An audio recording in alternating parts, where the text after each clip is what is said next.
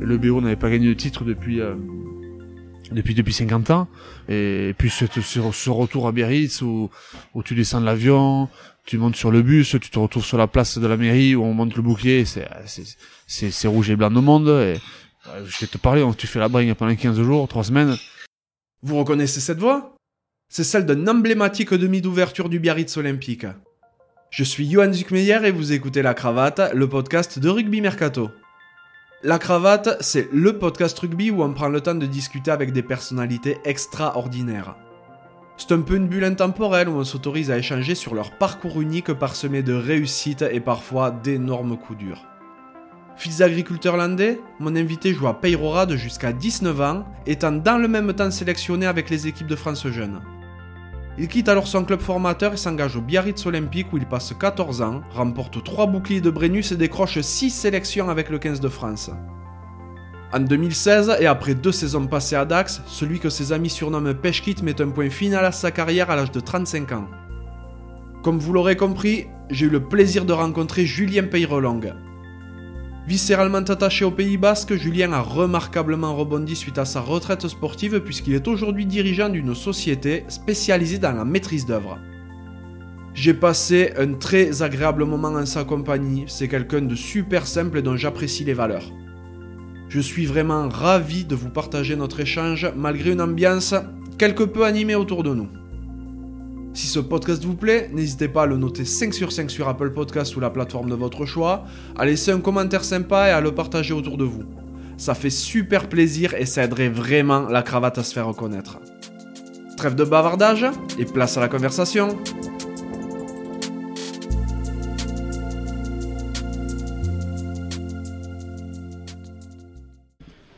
Bonjour Julien.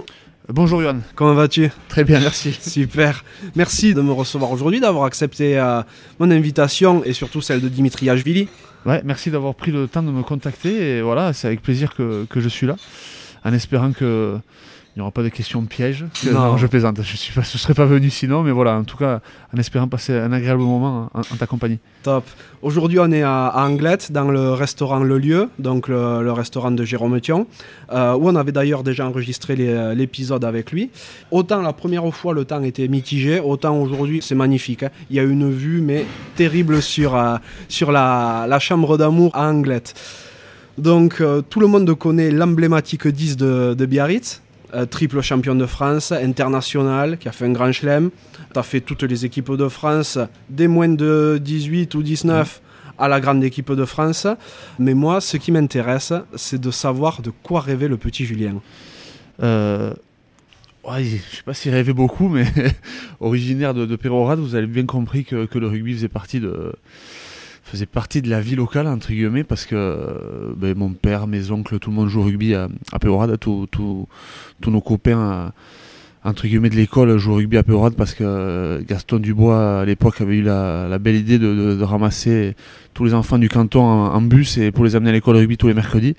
Et naturellement je suis je suis je suis je suis tombé à l'école rugby à l'âge de 6 ans et, et le rugby le, rugby m'a- suivi jusqu'à et me suit encore puisqu'aujourd'hui j'en ai 39 et euh, donc euh, non un, parcours logique par rapport au rugby. Et, si un jour peut-être à cette époque-là on m'avait dit euh, en te retournant t'as fait tout ce que t'as fait j'aurais rigolé. Donc que, que, que de bons souvenirs pendant ces années.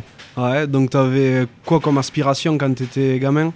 Pff, aspiration, moi c'était surtout m'amuser. Bon, j'avais des parents, euh, il fallait être bon à l'école, donc euh, j'essayais d'être bon à l'école pour me faire engueuler à la maison. Ouais. Et euh, derrière, après, sinon j'étais puni de rugby. Donc euh, c'était, la, la, la carotte pour, euh, pour, pour que je fasse ce que j'ai envie. Et, et après, non, non, je, je ouais, une enfance normale avec des, des, des copains. Moi j'ai une grande sœur, mais mes parents agriculteurs toute une vie, une vie assez simple euh, comme, comme les enfants de village, donc euh, beaucoup d'amitié avec des, avec des amis d'enfance que je vois tous les jours, donc, euh, donc une vie simple pour moi, comment je dirais ça? Super, t'as fait quel type d'études hein Quel type d'études? Alors moi j'ai fait, à l'époque j'ai fait un bac S, Mhm. Euh, D'ailleurs, j'ai fait un petit coucou à M. Pierre Pérez qui est passé sur l'émission, qui, euh, qui ne m'avait pas pris pour rentrer en seconde, mais qui m'a pris pour rentrer en première. Donc, euh, j'avais persévéré, qui m'a pris. mais on, a, on a rigole souvent ensemble. Donc, c'était pour le, le coucou de Pierre. Donc, j'ai eu mon bac, à, je crois, en 99. Euh, je suis parti en STAPS à Bordeaux, en, toujours en 99, et j'ai validé mon DUG en 2002. Euh, j'ai commencé à faire la licence et le rugby commençait à prendre un peu trop de place à Bordeaux, donc j'ai pas pu terminer ma licence. Et entre, entre parenthèses, j'avais fait un IUP ici, management du sport, qui m'a pas forcément plu, et en même temps que je jouais, donc euh, j'avais abandonné rapidement et j'avais repris mes études euh, sur ma fin de carrière, mais je pense qu'on on y reviendra peut-être un peu plus tard. Je sais sûr. pas comment tu veux faire l'interview. Ouais, mais c'est ça, on va Et, en reparler. euh, et j'ai repris mes études à 29 ans. Donc euh, je- voilà, c'est des bons moments aussi de, Génial. de, de vie avec des jeunes. Et, euh, et maintenant, je suis dans la vie professionnelle et le rugby c'est fini. Et donc euh, c'est bien, on D'accord. avance. Et euh, t'as joué à Peyrorade relativement tard, jusqu'à 19 ans Ouais, j'ai commencé à 6 ans. Et à 19 ans, je suis parti de Peurade, je suis parti à, au BO. C'est c'est la GISC qui était venu me chercher. J'avais fait un repas avec monsieur, monsieur Serge Blanco et, et monsieur Marcel Martin. Et euh, voilà, j'avais pas d'agent à l'époque parce que c'était un peu moins. euh, c'est pas comme aujourd'hui, je dirais. Pour ça, c'est pas comme, c'est pas comparable. Et euh, donc du coup, j'avais signé au BO. Ouais, c'était en 99. Donc j'avais fait une année, ma dernière année à Péorade, j'avais fait une année en Fédéral 1 où mine de rien j'avais beaucoup beaucoup appris parce que parce que ben, on avait tous les derbies, on allait à Garassi, on allait à Baigori, on allait à, à. Donc j'avais 18 ans et j'étais un peu le, le- le- le- j'étais l'enfant de l'équipe donc j'avais pas le droit- personne n'avait le droit de me toucher. Donc c'était assez drôle et, et, et du coup voilà j'avais décidé de plutôt que partir dans un grand club à l'âge de 18 ans, j'avais décidé de faire un an à, à Péroine en Fédéral 1 pour apprendre plutôt que aller jouer en espoir dans, dans un, un grand club entre guillemets de top 14 à l'époque et je pense qu'aujourd'hui ouais j'ai pas j'ai pas de regret par rapport à ça donc Mhm. euh, Sa- Sachant qu'à l'époque, t'étais déjà international jeune. ouais j'étais euh, moi j'ai fait les moins de 18 j'ai fait les moins de 19 avec qui on était champion du monde et il ne faut donc ça c'est quand je joue à Peurade jusqu'à ce que je sois champion du monde en moins de 19 ans j'étais avec j'étais à Peurade donc j'étais en fédéral 1 et pour la petite anecdote j'avais à 18 ans j'avais j'avais refusé de partir au stade toulousain pour faire une année en fédéral 1 à, à C'est énorme. Ouais, je sais pas si c'est si c'est énorme. Aujourd'hui, j'ai pas de regrets parce que parce que j'ai vécu, vécu des bons moments pendant ma carrière, mais j'avais ouais, je sais pas si j'avais eu peur de me perdre en espoir dans une peut-être une grande ville, sortir du cocon familial. Euh, ça, je le saurais jamais. Mhm. Et euh, mais bon, je sais que le- mon choix était bon puisque l'année suivante, je signe au BO et, Exactement. et j'ai pas eu de j'ai quelques bons souvenirs à le BO donc. Ouais, ouais, il s'est- passé quelques trucs pas trop dégueux. Donc ouais, j'avais décidé ça, ouais, plutôt que d'aller végéter en espoir, j'avais préféré faire une année en fédéral 1 à la- où j'apprenais, je pense, autant avec des personnes, euh, des vieux briscards de 30 ans que, que je joue en espoir et le risque de se perdre, entre guillemets, dans, dans un grand club. Ah ouais. Et euh, ben, comme tu en parles bien, hein, tu viens de Peyrorade, un club où sont sortis de super grandis. Ouais, c'était... euh, ouais, c'est ouais, chez moi, en fait, si tu veux, il y a, l'école de rugby, c'est Gaston Dubois qui a, qui a monté l'école de rugby, Fait, tout, le monde, le- tout le monde le connaît, personne, euh, plus personne, plus besoin de le présenter à Gaston. Et, euh, et ouais, on a, eu la, chance, hein, je crois que c'était en 2000, 2001 même. où Moi j'étais moins des 10 et moins de 21 ans. Jeff Dubois était 10 des Français. Et Tito La Maison était 10 de l'équipe de la grande équipe de France. Donc on était les trois de, de Pérorade. Pourquoi je je saurais pas te le dire. Euh, Peut-être que je sais qu'à l'époque les, éducateurs aimaient bien mettre les, enfants avec euh, des aptitudes un peu d'hab- d'habileté, de, passe à, des postes comme comme le nôtre. Donc c'est vrai qu'on s'est retrouvés euh, tous les trois en 2000 euh, au- à la tête des équipes de France et c'était un bon clin d'œil pour, pour, pour, le, pour l'école rugby parce que c'est, c'est une belle école de rugby, c'est beaucoup de passionnés, beaucoup de bénévoles qui s'en occupent et je sais qu'elle continue encore de, de se développer et euh, il faut toujours leur rendre hommage parce qu'on commence tous à ce niveau-là et, et on est là aussi grâce à eux. Exactement. Euh, tu pars au BO donc à, à 19 ans, tu fais l'essentiel de ta carrière. Hein. Ouais. Tu as plus de, près de 400 matchs en pro au BO. Euh, tu es trois fois champion de France donc. Ouais. Euh, tu gagnes le challenge européen. Ouais. Tu es international, deux finales de Coupe d'Europe. Enfin, bon, Ouais. c'est, euh, c'est un, truc, euh, un truc de fou. Comment t'expliques cette période dorée qu'il y a eu au BO pendant plus d'une décennie? Euh, je, je, sais pas si elle a expliqué, je pense que le club il, était, il avait pris les, moyens et avait l'envie de se développer. Moi j'ai eu la chance d'arriver l'année où le BO gagne la, Coupe de France, donc c'est en 2000. Je crois que la GIS il, prend les rênes du, club euh, en 98, je pense, j'ai pas les dates exactes. Et c'est vrai que le, club au fur et à mesure continue à progresser. Il a eu du mal à se maintenir en top 14, je crois, c'était après la montée, je crois que c'est 95, 96, 97, c'était un peu dur. Et dès qu'ils ont franchi ce cap, des joueurs de, niveau sont, venus. Euh, Marcel Martin a, géré ce club de, de main de maître. Donc c'est vrai que Serge Blanco aussi avait, une grosse euh, envie de, développer le club et une grosse envie de le faire monter en puissance. Euh, et, moi je suis tombé, ouais, je suis arrivé en 2000, on gagne la, ils gagnent la Coupe de France. Deux ans après, on est champion, champion du monde. champion, champion de France, pardon. Euh, et, on est champion de France avec une équipe de, ouais, une équipe de copains parce que je pense que cette année-là, il n'y aurait pas un monde qui aurait mis un billet sur nous en début de saison. Euh, la chance de jouer avec euh, Joroff, j'ai joué aussi avec Glenn Osborne. Mhm. c'est des mecs, moi je me rappellerai toujours, je suis arrivé dans le vestiaire en 2000. limite, je vous voyais les mecs parce que l'année d'avant, j'avais 19 ans, je, je, les regardais à la télé. Je suis arrivé en même temps que les, avec Thomas et Marc et vraiment. Euh, y il y avait déjà Olivier Roumain, il y avait, y avait tous ces Philippe, Bernard Salle, euh, et, on est champion en 2002. Euh, c'était la, la, continuité de, ce, de, de, cette Coupe de France. Mhm. Donc tu confirmes ce, avec ce titre. Derrière, il y a deux années de transition où il y a Yash qui arrive, il y a, Jérôme qui arrive. et l'équipe est, en train de monter en puissance sur des roulements d'effectifs parce que l'année de 2002, il y avait plus d'anciens que de jeunes. Mais ils ont toujours essayé de garder ça, le BO. Donc c'est toujours sa force de garder les, les anciens une génération au milieu et une génération jeune. Et, euh, après 2004-2005, on, bascule avec euh, un recrutement XXL. Et, euh, on, bascule sur les titres à 2005-2006 où, c'est vrai que à ce moment-là, je dirais, ouais, on marchait quasiment sur l'eau, il ne pouvait pas nous avoir grand chose. Et, tout en restant une, belle bande de copains. après, je parle beaucoup de, sportifs et, il faut, et je l'oublierai jamais, c'est surtout aussi grâce à Serge Kampf qui était derrière tout ça qui nous a accompagnés avec Capgemini sur euh, toute ma carrière. Moi, j'ai joué avec Capgemini, donc euh, Serge était là pour, euh, pour développer le club aussi, les deux Serge, Serge Blanco et Serge Kampf. Donc, un grand merci à eux. Et, pourquoi on a marché sur, tout le monde, pourquoi la décennie était si belle Je pense que on était une bande, de copains. On se battait les uns pour les autres sur le terrain. Et, surtout qu'on avait, on, avait une belle équipe et des bons entraîneurs. Donc, à partir du moment où on a ça et si on n'est pas trop con, on y arrive en général. Ouais. Après, euh, ce qui est vrai aussi, c'est que quand tu arrives, donc tu n'as que 19 ans, ouais. tant qu'il est direct en première. Ouais, moi, moi ça a été le deal que j'ai eu avec, euh, avec, avec, Marcel, Martin et, Serge Blanco. Ils ont dit, ben voilà, si tu viens, tu vas être formé par, euh, par Frano Boutica. J'ai eu la chance de jouer avec Frano. Et, et Lulu Mazas, avec qui je suis toujours ami et qui a joué un gros rôle dans, dans mon intégration au BO parce que parce qu'on joue le même poste et il n'avait pas hésité en arrivant euh, quand je suis arrivé au club, il n'a pas hésité à me prendre sous, son aile et il me dit allez viens on y va, on, va t'apprendre.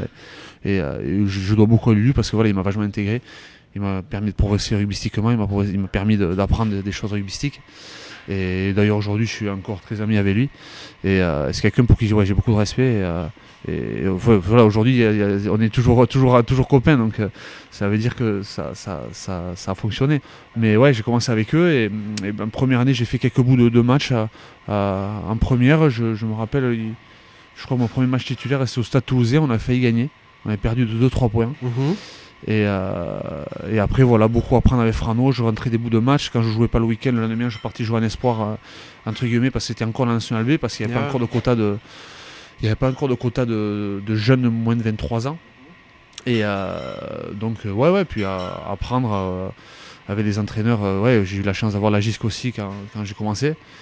très pointilleux, très, très précis et très, très exigeant. Donc ça aide pour, le sport de haut niveau. Et, voilà, on, il savait où il voulait amener le club et il a réussi à le faire pendant, pendant ces années-là. Ouais.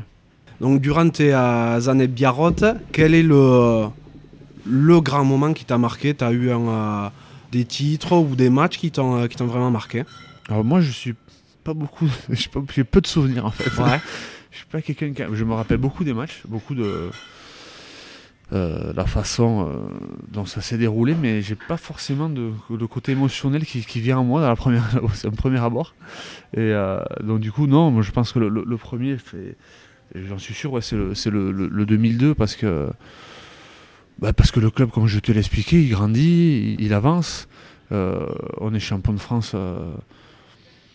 Ouais, comme je t'ai dit, je pense qu'il y aurait personne qui aurait mis un centime sur nous en début de saison. Ouais, c'est clair. Et puis ce, ce drop de, de Maza, ça, à la fin, là, qui crucifie euh, les Agenais, c'est incroyable. T'as le t'as ce drop là, t'as le t'as le match qui s'embarque hyper mal. Là, c'est marrant parce qu'ils ont remis les finales pendant le confinement, donc j'ai les revu.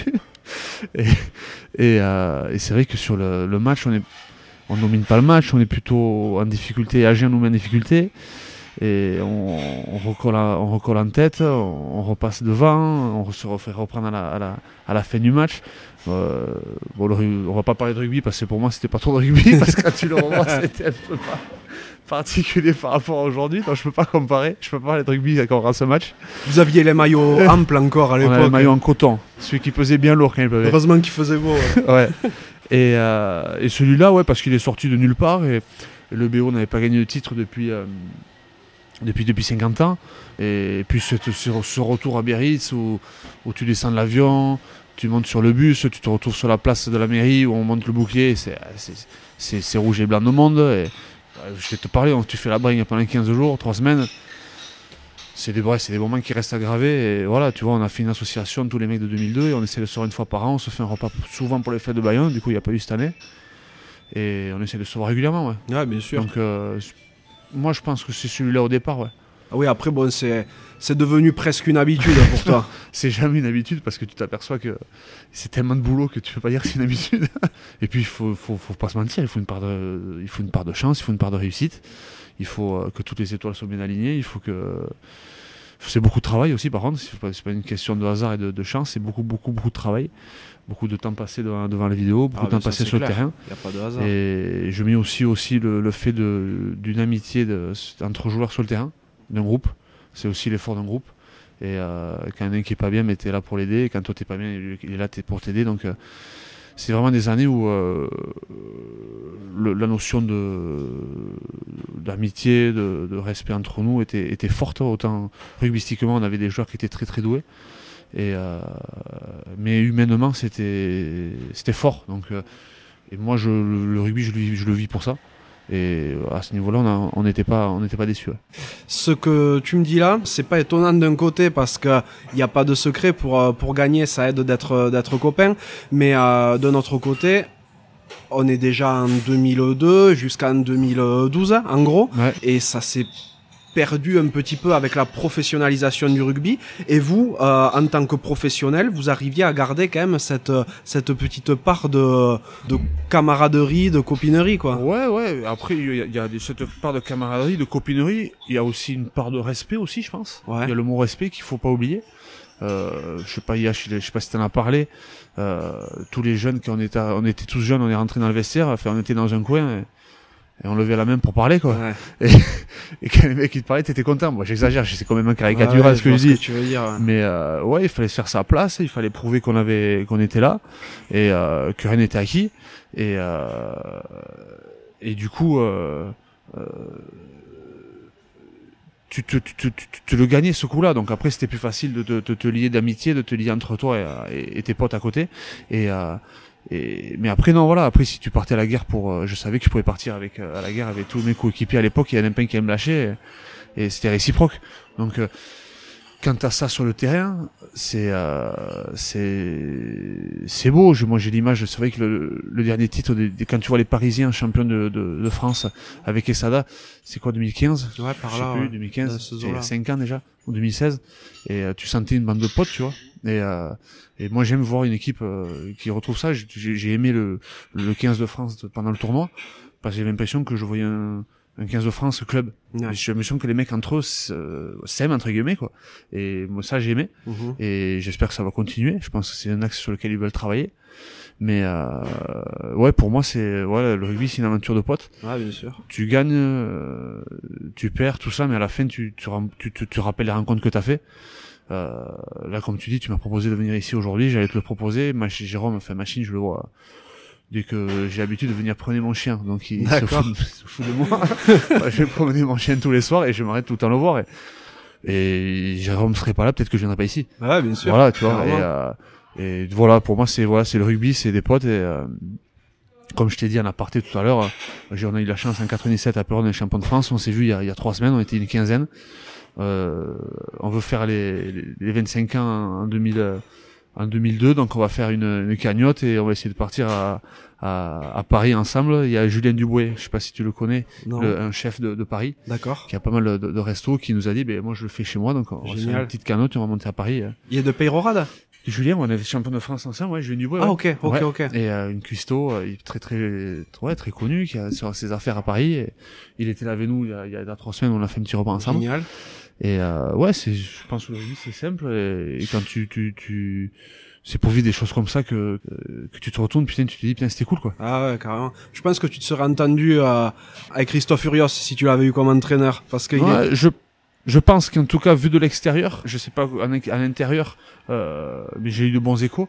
Je pense qu'il est beaucoup à l'affect. Ah oui, mais complètement. Et moi, j'aime, euh, moi, j'aime ça. Quand je vois euh, Maxime, euh, Lucu qui, tout, tout, tout ce qu'il fait depuis qu'il est à, à Bordeaux. Maxime et, Lucu, ancien Biarro. Hein. Ancien Biarro, tout à fait. Maxime qui est parti, ça va faire deux ans maintenant.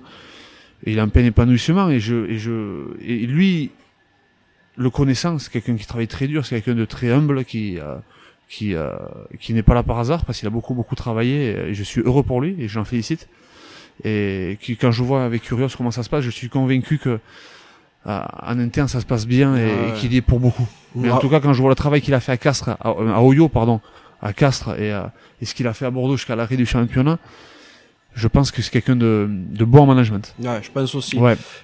T'as une, euh, une carrière internationale, donc, Ouais. chez les grands également. Courte, mais un peu. ouais. Euh, courte, mais bon, il y a, je connais pas mal de monde qui paierait pour l'avoir, euh, pour l'avoir comme ça. Comment t'as vécu cette euh, grande équipe de France hein? Euh, comment j'ai vécu? Bah, Par surprise, parce que pff, le jour où Bernard m'appelle, euh, j'étais, je te toi, j'étais chez mon meilleur pote à Bidart dans un appart et il était étudiant. Et Ouais. un de mes deux meilleurs potes, j'étais chez lui, il fait. euh, et là, je raccroche, il fait c'est l'équipe de France. Et là, mon pote, il fait mais c'est vrai? Ouais, ouais, et du coup, j'ai pris vite mes affaires. C'était Fred euh, Michala qui avait pris un pet à l'épaule, je crois, sur le France-Irlande, de mémoire. Et il était incertain pour le France-Italie qui arrivait. Et du coup, me voilà partir, euh, vite prendre mes affaires à, à la maison, parce que euh, prendre ma dotation et partir à Paris. Et, euh, et du coup, non, il y avait Bernard qui m'avait dit le, le mardi ou le mercredi. Et euh, mais prépare-toi parce que Fred est pas bien. Donc, euh, de suite mis en confiance par, par, par les anciens. Les Fabien Pelouse, les, les Domi, les... on était pas mal de bureaux à l'époque. Il y avait, Ah oui, oui. Thomas, il y avait Serge, il y avait Nico, Brusque, il y avait, euh, il y avait Yash, bien sûr. Il y avait, euh, je, je vais en Il devait y avoir Jérôme aussi. Jérôme était là exactement. Il y avait Jérôme aussi, tout à fait. Et euh, non, parce que Damien et, et Emmanuel étaient encore à Pau en 2004, parce qu'ils signent cette année-là. Et donc, ouais, ouais, beau- beaucoup de surprises. Et ouais, une fierté de, de- de représenter son pays, une fierté d'être appelé. Et, euh, et de suite, en me disant, oh, maintenant que t'es là, il n'y a pas à se planter. Et, et clair. faut que t'assures maintenant. Donc, pas mal de pression. Mais ouais, de, de bons souvenirs. Et euh, puisqu'on a eu la chance de faire un, un grand schéma en- ben, cette année en 2004, moi j'avais fait trois matchs. Et euh, on a fait une petite tournée à États-Unis-Canada euh, l'été. Et on a fait une, une- une tournée d'automne qui avait été un peu compliquée avec. Qu'on a perdu l'Argentine à, à Marseille, et battu l'Australie, perdu l'Argentine et on s'était fait légèrement secouer contre les, les Blacks à- au Stade de France. Mais bon, il y, en a qui, ont eu pire que moi derrière, donc euh, ils nous ont un peu fait oublier. Là, c'est vrai, donc t'as six sélections. Ouais, j'ai six caps, ouais.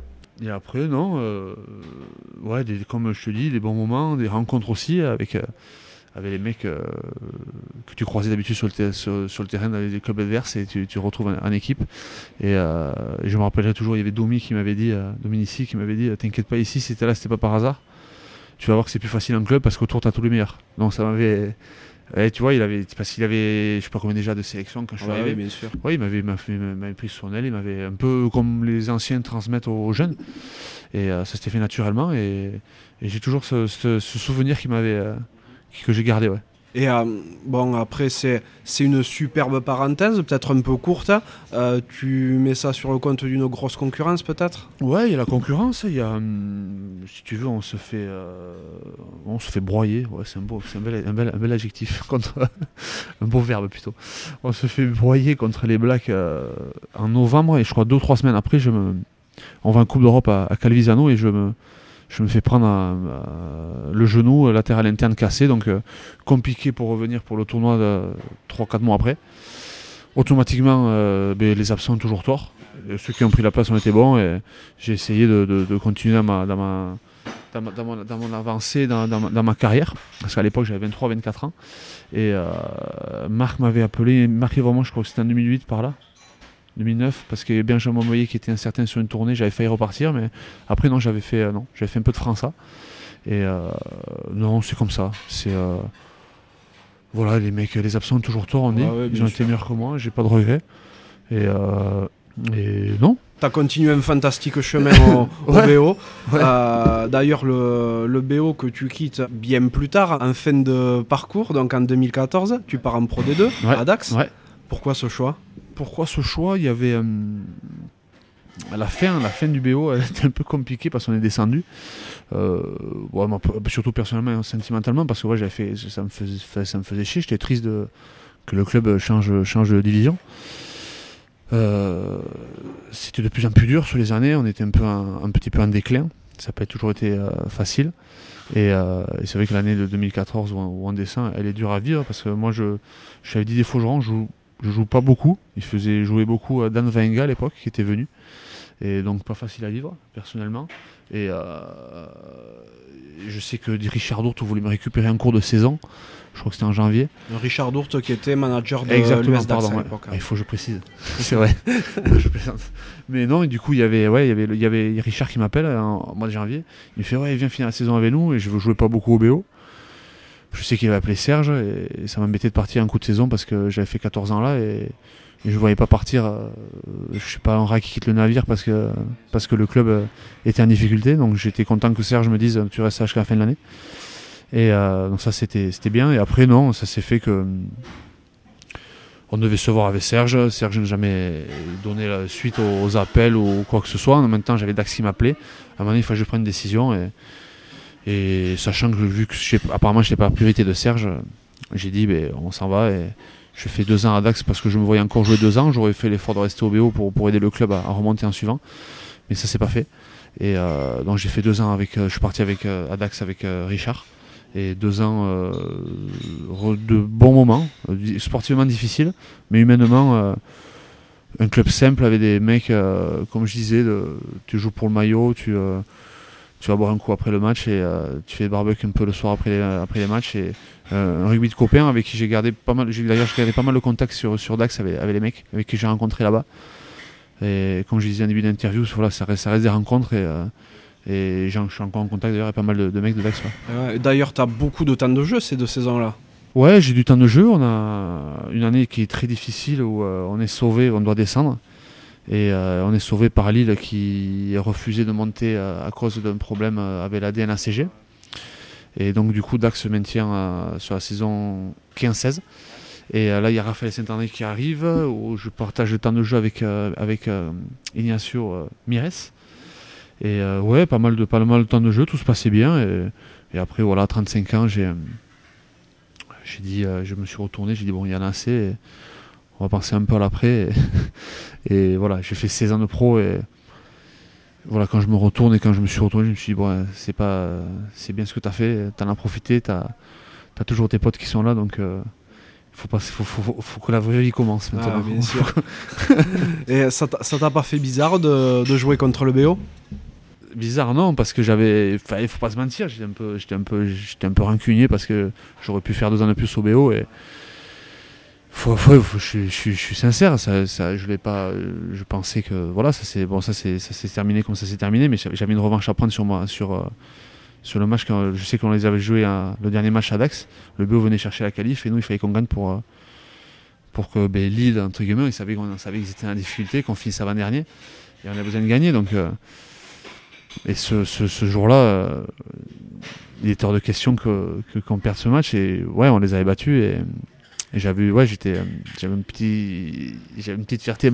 Je dirais pas qu'elle était mal placée, mais c'était un peu ma revanche. Et, euh, c'est comme ça. On est sportif de haut niveau, on, est, on se motive et faut, on peut pas, peut pas oublier comme ça. Bien sûr, bien sûr, ça doit faire, ça doit faire super bizarre.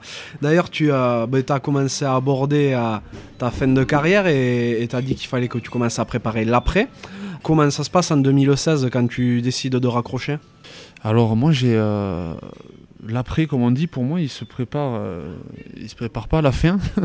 Il se prépare un peu au départ. Pas au départ je dirais parce qu'au début je voulais être prof de PS comme j'ai expliqué j'ai fait un Stabs à Bordeaux. Et euh, quand je suis arrivé en licence j'étais en stage dans un, un- un lycée à, à Bègle. Ça m'a pas forcément but j'avais été déçu du, du métier. Après euh, je vais être franc avec toi c'est difficile de savoir à 20 ans ce qu'on va faire. Bien sûr, oui, c'est on n'est pas une génération comme nos parents où on fera tout le, le même métier toute notre vie. C'est ce que je pense. Et pour moi, c'est une question d'éducation parce que, parce que moi, pour la petite anecdote, j'ai signé au BO parce que c'était le seul club qui me permettait de faire mon dug à Bordeaux. D'accord. Gisquet m'avait dit tu te viens t'entraîner le mercredi, tu viens t'entraîner le vendredi, on fait les matchs le week-end. Et tu fais tes études à Bordeaux, tu as ton dug et, euh, et après on voit ce qui se passe. Attends, donc tu t'entraînais deux fois par semaine à Ouais, au l'époque début, ma première année, ouais. Je venais le mercredi, on faisait opposition, je remontais à Bordeaux. Donc tu jouais en top 16 et tu t'entraînais deux fois par semaine ouais. Ok. C'était en 2000, ouais. Non, c'était le deal que j'avais avec, euh, avec Patrice. Et, euh, et j'en remercie. Parce que ouais, c'était le seul club qui me permettait de faire mes études. Et c'était. Euh, J'en ai pas parlé, mais c'était en 2000. Je pensais jamais que je gagnerais de l'argent en jouant au rugby. Le rugby était un jeu, c'était l'école rugby, c'était pas, c'était pas, c'était pas, entre guillemets, c'était pas de l'argent. Mais c'était déjà pro pour ça. Le ouais, le, le- le début du pro, c'est 95 de mémoire. Et donc ça faisait 5 ans, mais c'était, euh, c'était, c'était pro. Mais moi, j'étais avec la- à l'entraînement, j'arrivais, les, les mecs faisaient la muscu entre milieu parce que le matin, ils travaillaient. Lulu Mazas, il était prof de maths. Euh, Jean-Mi, il avait, euh, il avait sa, sa société d'extincteur, il bossait le matin. Jean- Jean-Michel Gonzalez. Ouais. J'avais Denis Avril, il travaillait le matin à la ville. Euh, tous les mecs, tous les, il y avait pas mal de mecs qui bossaient. C'était comme ça, quoi. Euh, et du coup, c'était quelque chose d'important parce que, d'une part, ben, tu signes, c'est précaire le rugby, tu signes deux ans, deux ans, deux ans, tu sais pas jusqu'à quand ça va durer. Tout à fait. Et il faut. Tu emmagasines de l'argent, certes, mais pas assez comme les footballeurs pour, pour être tranquille. Donc il fallait prévoir l'après. Et euh, donc c'est pour ça que moi j'avais signé au BO. Et hum, du coup, moi, euh, 2014, euh, euh, non, 2009-2010, à Bi- à Biarritz, ils ont mis en place l'ABS, l'Académie basque du sport, pour aider les, sportifs- les niveau euh, du golf, du rugby, de la pelote et du surf, pour, euh, pour aider les, les- les personnes en reconversion pour, euh, pour préparer l'après.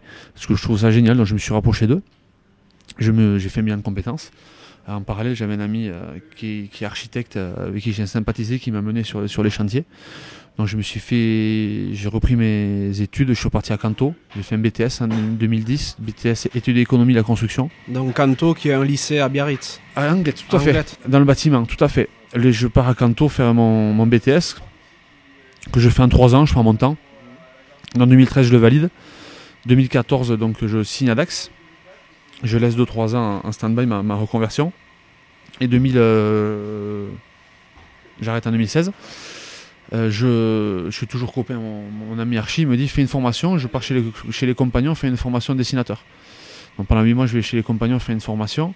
Je fais un stage chez. Et, euh, et à la fin de la formation, mon, ami Archie, qui est déjà associé avec un autre architecte, me dit bah, écoute, on monte la boîte de, maîtrise d'œuvre, tu t'associes avec nous.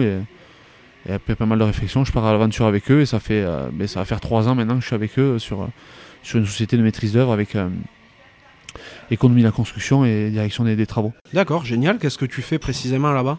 Euh, moi, je suis, ben, je suis avec eux, je suis associé avec eux. On est, on est, on, on est six à l'agence. Et eux font tout ce qui est la partie dessin. Moi, en même temps qu'ils font les dessins, je fais tout ce qui est chiffrage. Pour pas que, que le client reste dans son budget, parce que reste, ça va être le, le principal. Et, euh, et après, dès que le, tout ça est mis en place, dès que le chantier commence, moi, je, je fais le suivi de chantier. D'accord, ok. Suivi de chantier, et, euh, suivi économique, tout, tout- tout- beaucoup. Moi, je fais beaucoup de chantiers, organisation des chantiers. D'accord, et c'est euh, pour des particuliers pour des... Aujourd'hui, aujourd'hui, on, a, on travaille avec des promoteurs, on fait un peu de particulier, on a un peu tout. Et euh, aujourd'hui, voilà, le bâtiment marche bien sur le Pays Basque, ça, on n'a pas à se plaindre. Et euh, donc, du coup, euh, non, non, très heureux de, de, de tout ça parce qu'on est, dans une petite structure, on est maximum 5. Et donc voilà, petite structure familiale où, tout le monde s'entraide, tout le monde met la main à la pâte pour n'importe quelle tâche. Et, voilà, ça reste dans la continuité du rugby où, où quand tu fais ton chantier, tu es avec des entreprises, tu euh, euh, anticipes les choses, tu discutes avec elles, tu trouves des solutions. Et, et ouais, tu batailles guillemets. Bien sûr. Et le, le réseau que tu t'es fait grâce au, au rugby t'aide dans, euh, dans à ce niveau-là? Ouais, ouais, je... c'est plus facile de, de, de, de- de- de- de- d'appeler les gens pour, pour, pour essayer de récupérer un peu de travail, tout ça. Donc euh, oui, c'est vrai que quand on arrive sur les chantiers, on connaît déjà du monde, des têtes qui sont connues et le dialogue est souvent plus rapide et le respect se fait automatiquement. Ouais. Je comprends, ouais. Ouais. Je comprends bien. Tes associés sont issus du milieu du rugby ou pas du tout? Ah, pas du tout. Ah, il j'ai un associé qui est un ancien surf de pro, c'est. Maurice Texier. Ok. Et lui, il a fait le tour à l'époque avec les, les setters, tout ça. Et pareil, du jour au lendemain, il a arrêté de faire, ses, de faire le tour du monde en surf pour être archi. Donc, il a, eu ses- il a, il a fait ses études, euh, il a eu son, son diplôme d'archi. Et l'autre, c'est Laurent, euh, Laurent Borotra, avec qui euh, donc, on est associés tous les trois. Eux, ils sont associés sur la partie architecture, ça s'appelle les architectes anonymes. Et on a monté la structure de maîtrise d'œuvre qui s'appelle Cellule XL.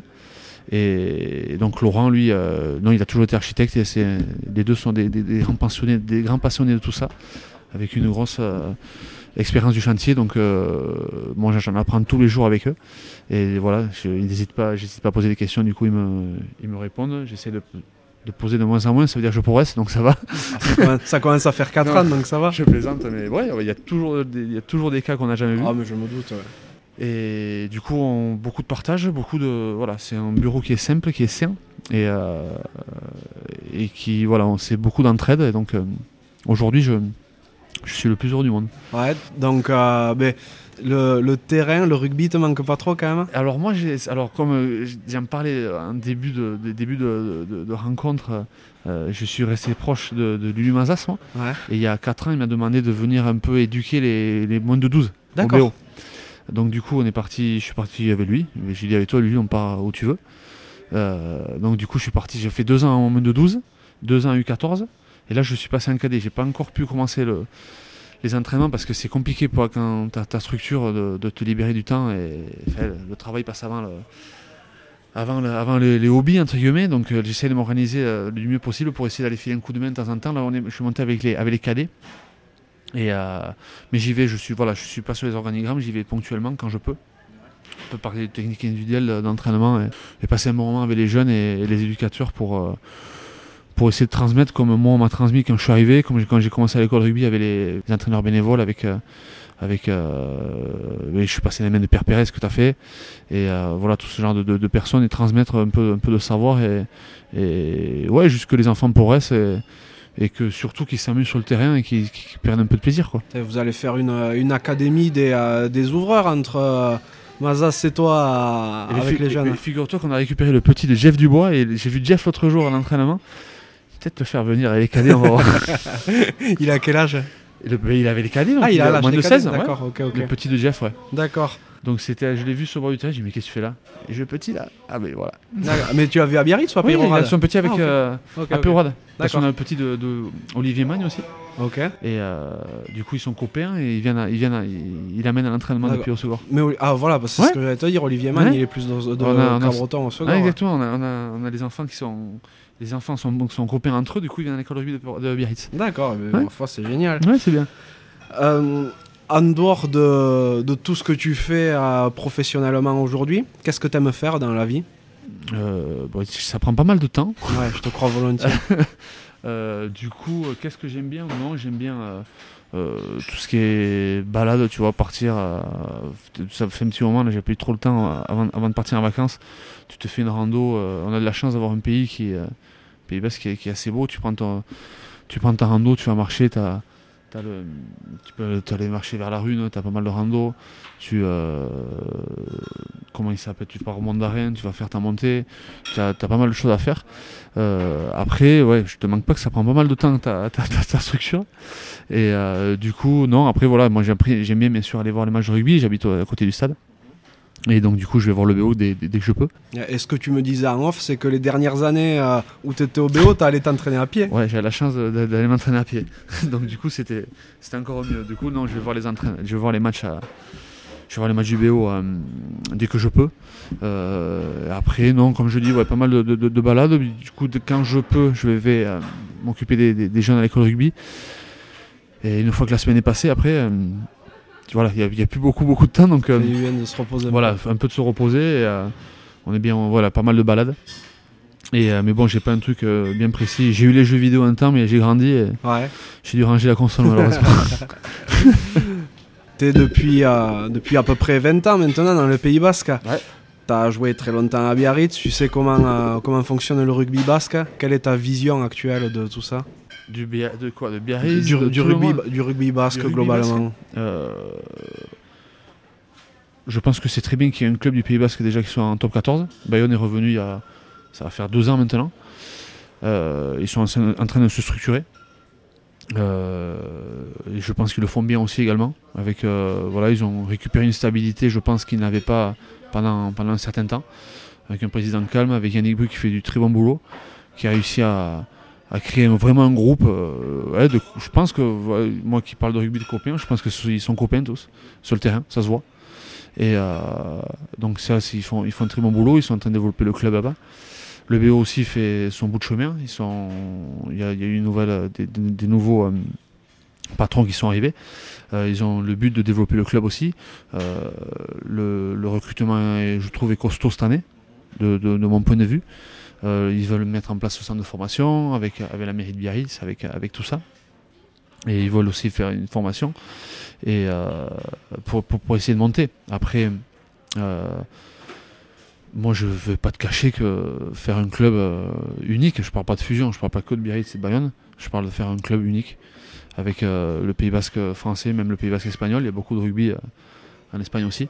On s'en apercevait qu'on allait faire des matchs à, à Saint-Sébastien. Du coup, euh, ça draine beaucoup de monde.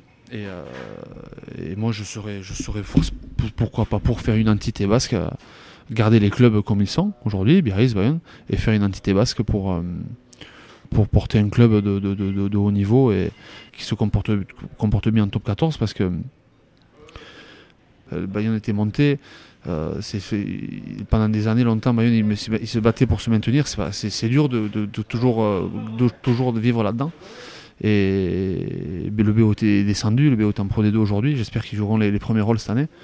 Et pour se donner les moyens de monter aussi, parce que je pense qu'avec l'équipe qu'ils ont, ils, se donnent les moyens.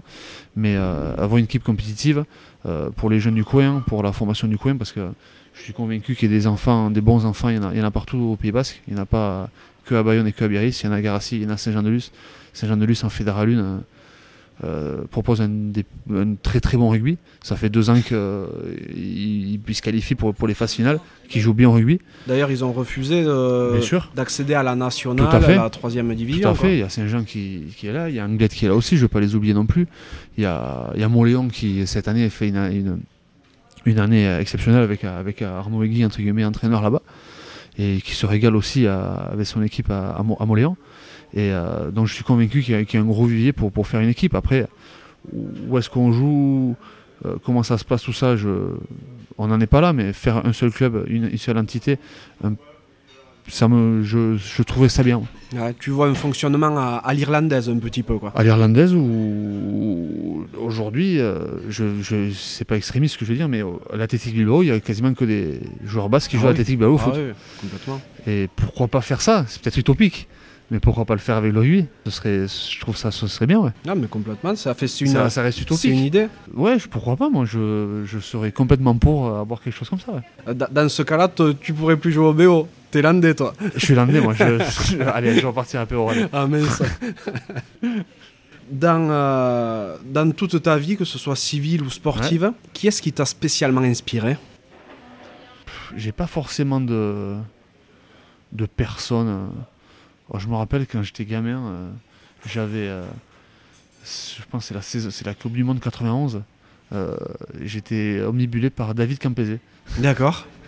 Parce que, je sais pas si tu te souviens, c'est ce- cet ailier là qui faisait pas de loi, qui. Je sais pas si tu te rappelles David Campese. Ouais, je, je me rappelle du nom, mais en 91, Ouais, j'étais voilà. pas très grand encore. Mais c'est vrai que c'était un des premiers rugbyman qui m'a. Parce que j'avais 10 ans. Et euh, tu vois, ce mec qui allait vite et qui faisait des, euh, des, des- crochets partout. Et, je sais pas pourquoi ça m'était resté. Mais quand je commençais au rugby, après j'ai vite euh, compris que je pourrais être pas David Campese parce que j'ai jamais couru très vite. Donc du coup, il a fallu que je m'adapte euh, ailleurs. Mais non, j'ai pas eu forcément de, joueurs ou de, personnes qui.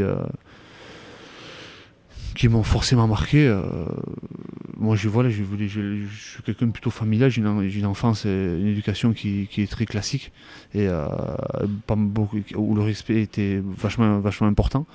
Et euh, non, je je me suis jamais trop trop identifié à, à quelqu'un. Je pourrais pas te dire en direct à qui forcément je pensais. D'accord. Non.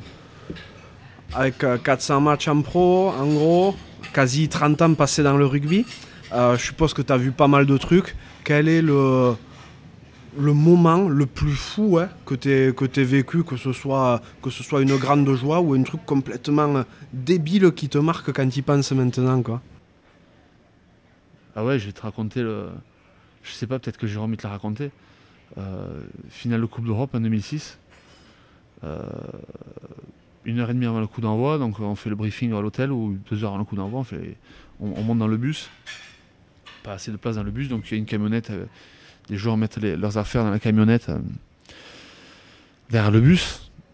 On part tous au stade, donc euh, moi j'avais de la chance, j'avais mis mon, mon sac dans le bus, donc je monte, je récupère mon sac et, et en fait la camionnette elle n'avait pas suivi le bus. Ah, Donc certains joueurs se retrouvaient à trois quarts d'heure euh, du coup d'envoi, encore en costard, pour préparer une finale de Coupe d'Europe. d'accord. Ouais, génial. euh, je sais pas si c'est génial parce que moment c'était assez énervant. C'était à Twickenham, non non, c'était à Cardiff. Cardiff, d'accord. Ok. Et donc c'était un peu énervant. Et euh, donc du coup voilà, c'est aujourd'hui c'est des choses qui ne pourraient même pas arriver. Du coup c'est voilà, c'est pour, pour dire que même il y a, il y a, il y a à peine c'était bon, il y a quand même il y a quand même il y a quand même 15 ans mais il y a, il y a pas si longtemps que ça il y a 15 ans c'était pas si pro que ça aujourd'hui ça ne l'est aujourd'hui et, euh, et ça reste des anecdotes dont, dont on parle des fois mais c'est vrai que tu prépares une finale de Coupe d'Europe et et t'as des affaires, t'as, le, t'as, les, les mecs qui peuvent pas changer. Et, si le, le mec était parti à l'aéroport au lieu de partir au stade Oh là là. tu te dis mais putain mais comment c'est possible? Je dis pas que c'est à cause de ça qu'on a perdu la finale mais euh, quand tu y penses aujourd'hui tu t'aperçois avec le recul tu te dis putain, mais c'est, n'importe quoi. Mais bon ça faisait partie du, du folklore Ça, aussi. ça fait le sel du truc, ça fait des bons souvenirs. ouais putain tu racontes ça à des gens qui connaissent pas l'envers du décor tu te dis mais c'est pas possible et si c'est possible Ben, voilà, maintenant, au moins, tu, tu peux dire pourquoi t'as perdu cette non, finale. non, non, attention je dis pas que c'est à cause, à cause je de rigole. parce que si on est champion d'Europe je sais pas si on est champion de France deux trois semaines Ouais, après c'est vrai, c'est Voilà. vrai qu'il y a, il y a beaucoup de victoires qui se forgent dans des défaites juste avant. Quoi. peut-être c'est pour ça donc euh, je ne vais pas ça là-dessus mais quand tu y repenses c'est vrai que c'était hallucinant quoi. Si tu pouvais reparler au, au petit Julien qui, euh, qui commence à s'éclater à, à Peyrorade avec ses copains, euh, qu'est-ce que tu lui dirais? Euh, je sais pas. euh, je vais pas dire change rien, pourquoi pas. non, euh, euh, reste comme t'es. euh, le rugby, c'est quoi? C'est ouais, du plaisir, c'est s'amuser. Reste là-dedans. Rentre à la maison en, souriant. Fait, apprends à l'école rugby, écoute tes éducateurs. Et euh, fais pas ce que j'ai toujours fait en même temps. Mais non, change rien. Euh, peut-être une signe au Satousin, je sais pas, non Entre guillemets, mais peut-être que tu n'aurais pas fait ça. Je pourrais jamais savoir ce qui s'est passé, ce qui serait, serait- se serait passé. Mais euh, euh, non, change rien, reste comme tu es, euh, reste simple. euh, peut-être ouvre ta gueule un peu plus souvent que. Parce que tu aurais peut-être dû l'ouvrir de temps en temps. Et euh, n'aie pas peur de, n'aie pas peur de, de, de froisser les gens, n'aie pas peur de, de dire ce que tu as sur le cœur. Et parce que des fois, j'ai tendance à être quelqu'un de réservé, j'ai pas toujours tout dit. Mais euh, ouais, si t'as envie d'ouvrir ta gueule, ouvre ta gueule. Mais bon, voilà, c'est euh, tu l'apprendras en grandissant. Mais sur le truc, non, j'ai pas. Comme, comme je te dis, j'ai pas de. Franchement, j'ai eu de la chance, j'ai vécu des moments. euh, on en a parlé. je sais pas, sais pas si tout le monde en a, vécu autant que moi, donc je, je peux pas me plaindre. tout ce que j'ai vécu, c'est- que du bonheur. Donc. Super, tu penses que t'as été trop réservé donc à un moment que t'en as pas dit assez? Ouais, peut-être. J'ai vrai que j'étais, euh, quelqu'un, qui a pas forcément, euh, qui pas forcément envie de, de, de, s'imposer ou quoi. Je suis plus, euh, moi, j'ai un cadre et je reste dans le cadre. Et, ça, a toujours- été comme ça. La fiscale, c'était carré. Il fallait faire ça, ça, ça. Et, du coup, il fallait faire ça, ça, ça. Mais non, peut-être que, ouais, à des moments, je, l'ai- je, me suis écrasé. J'ai pas de, de, de, choses en, particulier, mais mais, euh, mais bon, tu l'apprends, c'est ton apprentissage et c'est ta, ta vie qui, qui t'apprend tout ça. Donc euh, peut-être qu'au moment, j'aurais, peut-être dû l'ouvrir sur des, Quel moment, je ne sais pas. Mais euh, voilà, peut-être ne pas avoir peur de, choses dont je suis sûr, avoir plus confiance en moi. Voilà, c'est le mot que je dois. Et, et confiance en toi. Et, et mais bon, voilà, c'était là, c'est pas par hasard et continue comme ça. C'est drôle parce que là, euh, la manière dont, euh, dont tu parles, c'est. Euh, tu as fait une carrière immense et, et jamais j'aurais pu penser que tu aies pu manquer de confiance en toi à un moment. ouais. Comme Julien Candelon qui me disait à chaque fois, il met presque tout sur le dos de la chance, tu vois. Donc je ne peux pas croire que sur des, pour des sportifs de haut niveau qui, ont, qui ont excellé vraiment dans leur domaine, il, il puisse y avoir ce, ce manque de confiance en soi. Je sais pas, c'est paradoxal, mais. Euh, mais... Ah ouais, ouais, je. Bah, moi, tu me demandais avant un match, euh, je me... il faut faire ci, il faut faire ça. Moi, j'ai, beaucoup, beaucoup travaillé. Et euh, ça n'a pas aidé. Après, moi, ma première année au BO, je, te l'ai raconté vite fait, on avait. c'est en 2001, on va jouer à Dax. Et moi, j'aurais dû partir à Dax avec PO parce qu'il y avait des accords, tu sais. Et finalement, je pars à Biarritz. Et euh, du coup, je me retrouve là-bas et Frano est blessé et je me retrouve titulaire là-bas, match Canal. Euh. et, euh, et, à cette époque-là, moi, j'étais, je, j'ai jamais été buteur né en fait. Je me suis beaucoup forgé là-dedans. Et là, on va à Dax et, je pense que toutes les pénalités, j'ai dû tuer 20 tops le ballon, il devait décoller de 10 cm. Euh, donc ça, c'était un peu traumatisant, je vais pas te mentir. là, c'était une première, ça peut ouais, bon, c'est quand t'as 19 ans, tu te fais insulter, tout ça. Donc du coup, ça avait pas été facile. Donc du coup, voilà, j'ai, j'ai dit, voilà, il faut falloir travailler, tout ça. Et euh, ça n'a pas aidé dans cette confiance-là. Mais euh, ouais, peut-être qu'elle était... en fait, j'étais jamais sûr de moi. Je sais pas si c'est manque de confiance, mais jamais être sûr et toujours aller chercher les choses euh, pour te, pour te, pour te rassurer. Donc c'est vrai que ouais, c'est synonyme de, confiance en soi. Mais, euh, mais, mais après, par contre, beaucoup de travail parce que tu t'empêches de faire des conneries si euh, toutes les situations tu les as vécues et, tu les travailles bien à l'entraînement. Donc c'est vrai que je dirais pas qu'il y a un manque de confiance totale, mais ouais, une certaine chose où, où ou toujours se remettre en question en se disant mais euh, euh, voilà il faut que tu prouves que tu vas rester là et t'as pas le choix et t'es pas indéboulonnable. Donc, bien euh, sûr. Je sais pas si c'est de la confiance en soi ou pas. Mais après sur le terrain, ouais, non, c'est vrai que j'étais, j'étais jamais sûr à 100% que ça allait, ça allait, bien se passer. Bien sûr, ça c'est. Mais j'avais, normal. J'avais un peu, un peu, un peu de tout ça, ouais. Et pas se rassurer, se dire, ouais, t'es pas là par hasard. Et après, tu te, tu te trouves des, tu te trouves des, vecteurs pour, pour te l'oublier, ça là. Mais après, sur le terrain, euh, tu vois, des fois j'y pense, j'avais tous les gars qui arrivaient face à moi, ben, j'y allais, ben, j'y allais comme j'ai pu, j'étais pas le seul à me faire défoncer. Qui, mais... qui, peut avoir confiance quand t'as tué la guy qui lui arrive dessus Je me dis, euh, je suis pas le seul à me faire, je, me, suis pas le seul à m'être fait enterrer, donc ben, je suis un de plus. Mais voilà, ça me faisait pas peur d'y aller. Euh, c'est pas la peur, mais ouais, juste un peu de. Et plus confiance en toi et, et sois sûr de tes capacités. Ça, je lui dirais au petit Julien. Je demande tout le temps euh, à quoi rêvait mon, mon, invité quand il était jeune, mais euh, il y a mon papa qui m'a soumis une question et que je trouve, euh, que je trouve plutôt cool, et c'est quels sont les rêves du grand Julien maintenant? Du grand Julien maintenant? Moi, c'est déjà que ma société fonctionne. Mhm. C'est parce que comme je disais, souvent on est des grands enfants, on finit notre carrière et la vie commence à, 35 ans. J'ai pas honte de le dire. Et euh, ça va, c'est pas la vraie vie, entre guillemets. Et euh, donc j'ai basculé. Et non, continuer. Euh, moi, mes rêves, ouais, mon rêve, c'est ouais, que ma société fonctionne bien. Que, que, que, que, même, tu vois, c'est beaucoup de, beaucoup de travail, beaucoup de remise en question, tout ça. Mais ouais, que donc que, tout se passe bien, que mes proches soient, soient en bonne santé. J'ai pas forcément quelque chose de précis à me dire, j'irai euh, en Nouvelle-Zélande en 2024 ou en 2028. Mais euh, non, c'est juste euh, être heureux simplement au jour le jour. voilà que ma société fonctionne, c'est-à-dire que je ne me suis pas trompé dans mon, dans mon choix, même si je le sais au fond de moi.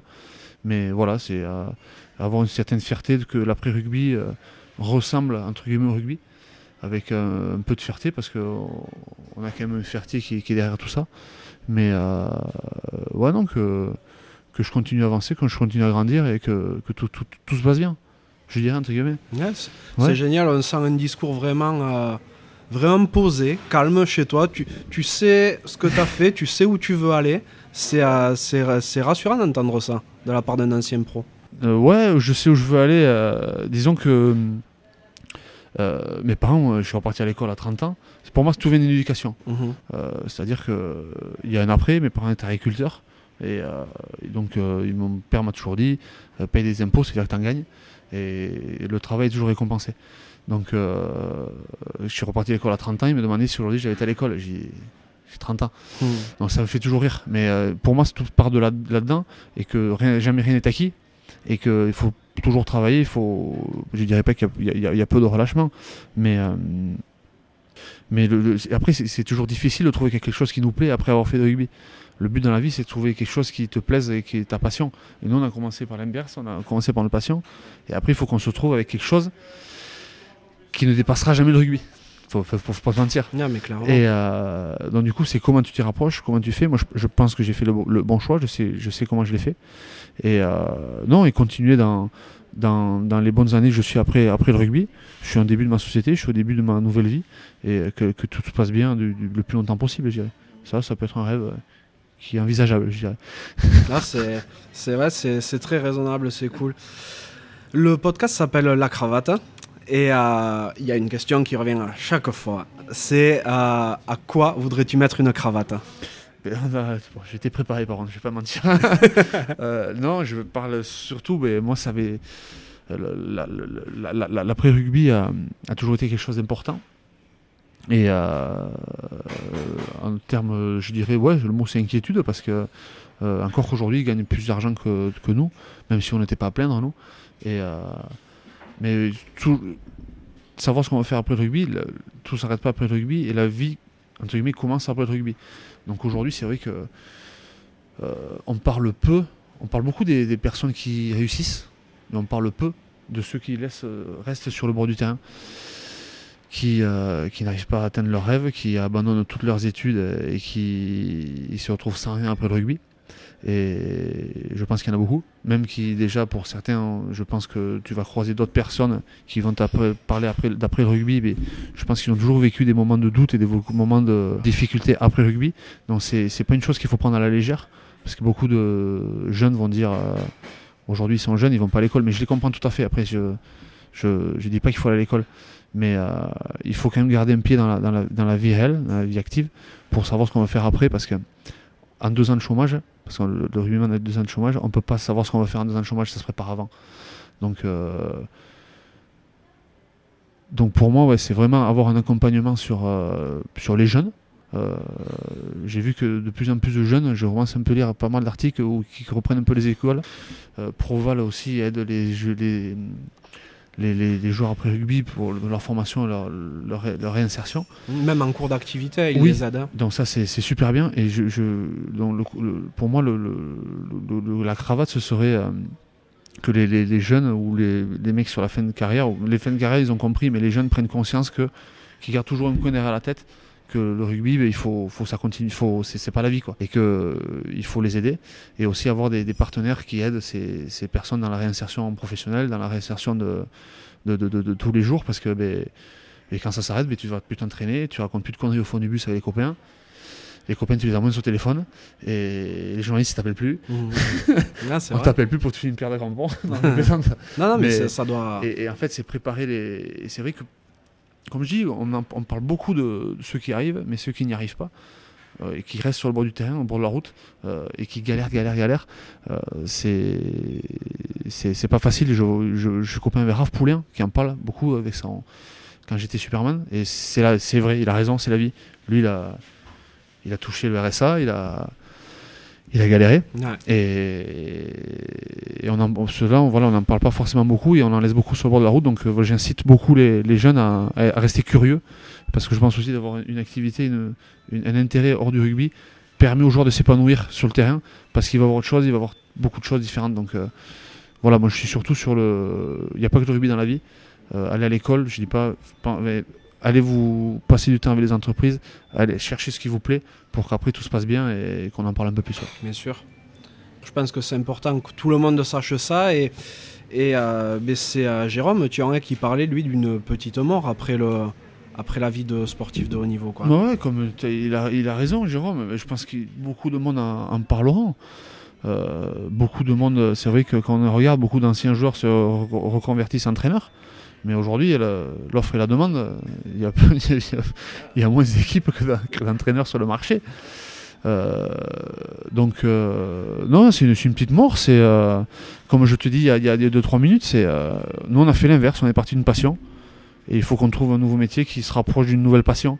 Et sachant qu'il faut qu'on on ait conscience que on sera jamais au même niveau de, de bien sûr. Donc euh, voilà, comme dit Jérôme, tout s'arrête, euh, tout, euh, on ne devient pas anonyme, mais bon, c'est, moi ça m'a jamais posé de problème.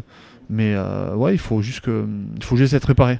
Il faut juste être préparé et, parce qu'on prend une claque et on, se, on se- on se le cache souvent. Mais le fait de bien le préparer et de l'anticiper, euh, pour moi, entre guillemets, ça ça- ça n'a pas de prix. Et, euh, et je me dis que euh, ça évite pas mal de déconvenus. Si je peux parler pour, pour, les jeunes et pour les qui, arrivent, je vais pas passer pour un vieux con. Mais je pense qu'il faut, faut toujours avoir une petite idée derrière la tête pour savoir ce qui se passe après. Mm, tout à fait. Ben ça, c'est l'expérience du disque qui parle, celui qui veut tout le temps anticiper le- le mouvement d'après. Moi j'ai eu de la chance, je jouais avec Yash, il le faisait un petit peu pour moi. on essayait d'être complémentaires, mais Yash faisait, faisait pas mal avant. Bon, D'ailleurs, euh, il y, a, il y a un truc que je me demande et je peux pas te laisser partir sans avoir de réponse sur ça. C'est pourquoi ton surnom c'est Pêche Kit C'est longtemps ça, tu me fais, tu me fais, tu me fais pousser les cheveux. Je rigole. Euh, pourquoi c'est Pesquit On était en, en sélection côte basque et il y avait un deuxième mine d'Asparien, euh, Batiste, ouais, Barbas. Et euh, j'ai j'ai toujours eu euh, une morphologie de mes jambes assez développée. D'accord. toujours eu de, de grosses cuisses et de gros mollets. Donc, euh, comme il connaissait, je pense qu'il connaissait un seul mot en patois.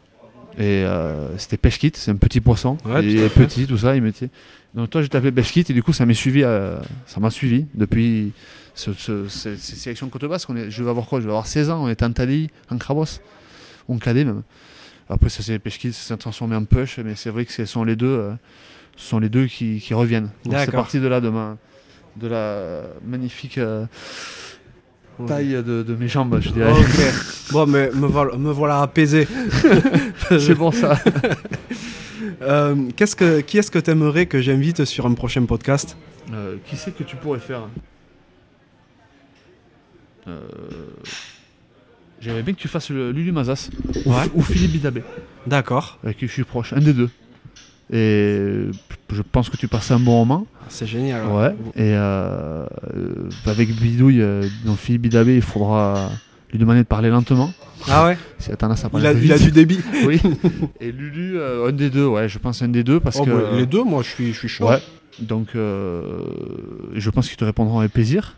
Et donc, du coup, je pense qu'il y a moyen que tu passes un bon moment avec eux. Ah, mais ce serait, ce sera avec grande, avec grande joie. T'aurais un truc à leur dire en particulier que Euh, t'aimerais que j'aborde à ce moment-là? Non, pas trop. Pas d'histoire de permis de, con- de conduire avec euh, Philippe, mais il y a ni d'histoire de mathématiques à Lulu. donc, euh, non. Ce sera à toi de trouver les, les bons mots et le bon- les bons thèmes. D'accord, entendu. Notre échange touche à sa fin. Euh, Est-ce qu'il y a une question? Que on ne te pose jamais quand tu es sollicité et que t'aimerais qu'on te pose pour une fois Euh, non, pas forcément. Non. Bon, eh ben, ça veut dire qu'on a, va, on a fait le oh, tour. On a fait le tour, ouais, tout à fait. Mais Julien, je te remercie beaucoup d'avoir accepté euh, l'invitation du H. C'était vraiment un super moment que j'ai passé en ta compagnie. Je te souhaite euh, beaucoup de réussite pour, euh, pour la suite dans ton entreprise. Ouais, merci Johan, merci pour l'invitation, merci ben, d'avoir pensé à moi. Et euh, n'hésitez pas à écouter le, le podcast parce que voilà, c'est une bonne émission. En tout cas, je te remercie. Ah et ben, merci à toi. c'est euh, une belle, euh, quelques belles, beaux interviews que tu fais. En tout cas, c'est simple, ça reste simple et ça ressemble au rugby que j'aime. Et, et merci, ouais, merci d'avoir pris le temps de, de m'appeler et, et de m'inviter. Super. C'est gentil. Merci de m'avoir reçu. À très bientôt, Julien. à bientôt. Merci d'être encore là et d'avoir écouté cet épisode jusqu'au bout. J'espère sincèrement qu'il vous a plu. Si tel est le cas, ce serait super sympa de le noter 5 sur 5 sur Apple Podcast et de le partager autour de vous. Ça m'aiderait à encore plus le faire connaître et à convaincre de nouvelles personnes à jouer le jeu de la cravate. Si vous laissez un commentaire, sachez que je les lis tous. Pour me contacter, vous pourrez me retrouver sur LinkedIn ou Instagram en recherchant Johan Zuckmeyer.